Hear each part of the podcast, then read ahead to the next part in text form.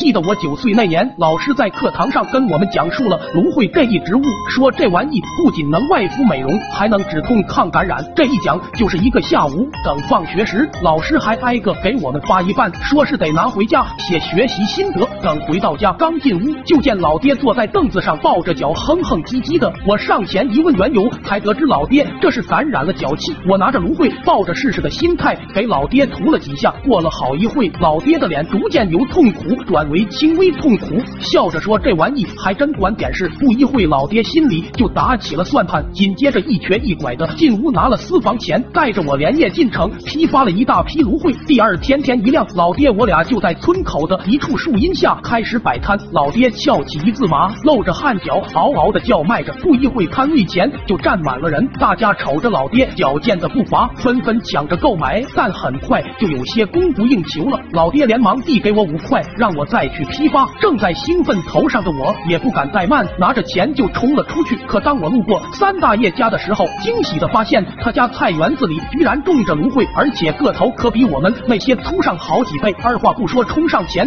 就摘了三斤，琢磨着大不了卖完了再给他分提成。接着我一路小跑的来到摊位，大伙一看这个个头更大，争着抢着的要买。这一举动直接让俺家在村里的财富地位都上涨了几名。可这事大概过了两天，就有人找上门来了，人群把我家围了个水泄不通。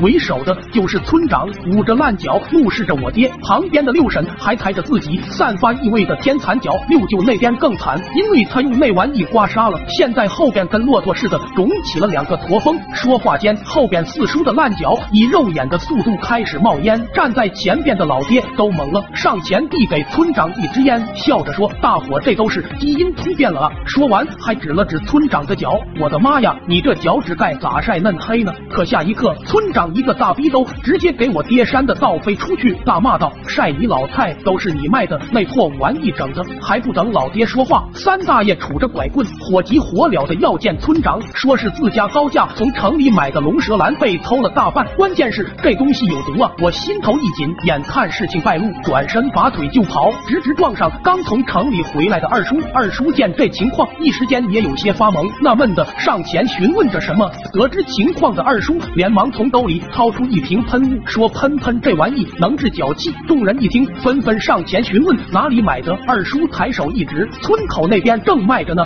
三十三块一瓶。大伙瞬间都朝村口那边冲去。等他们一走，爬起来的老爹揪着我就进了屋。后来要不是大伙们用喷雾有效，我就该被揍离人间了。抖音。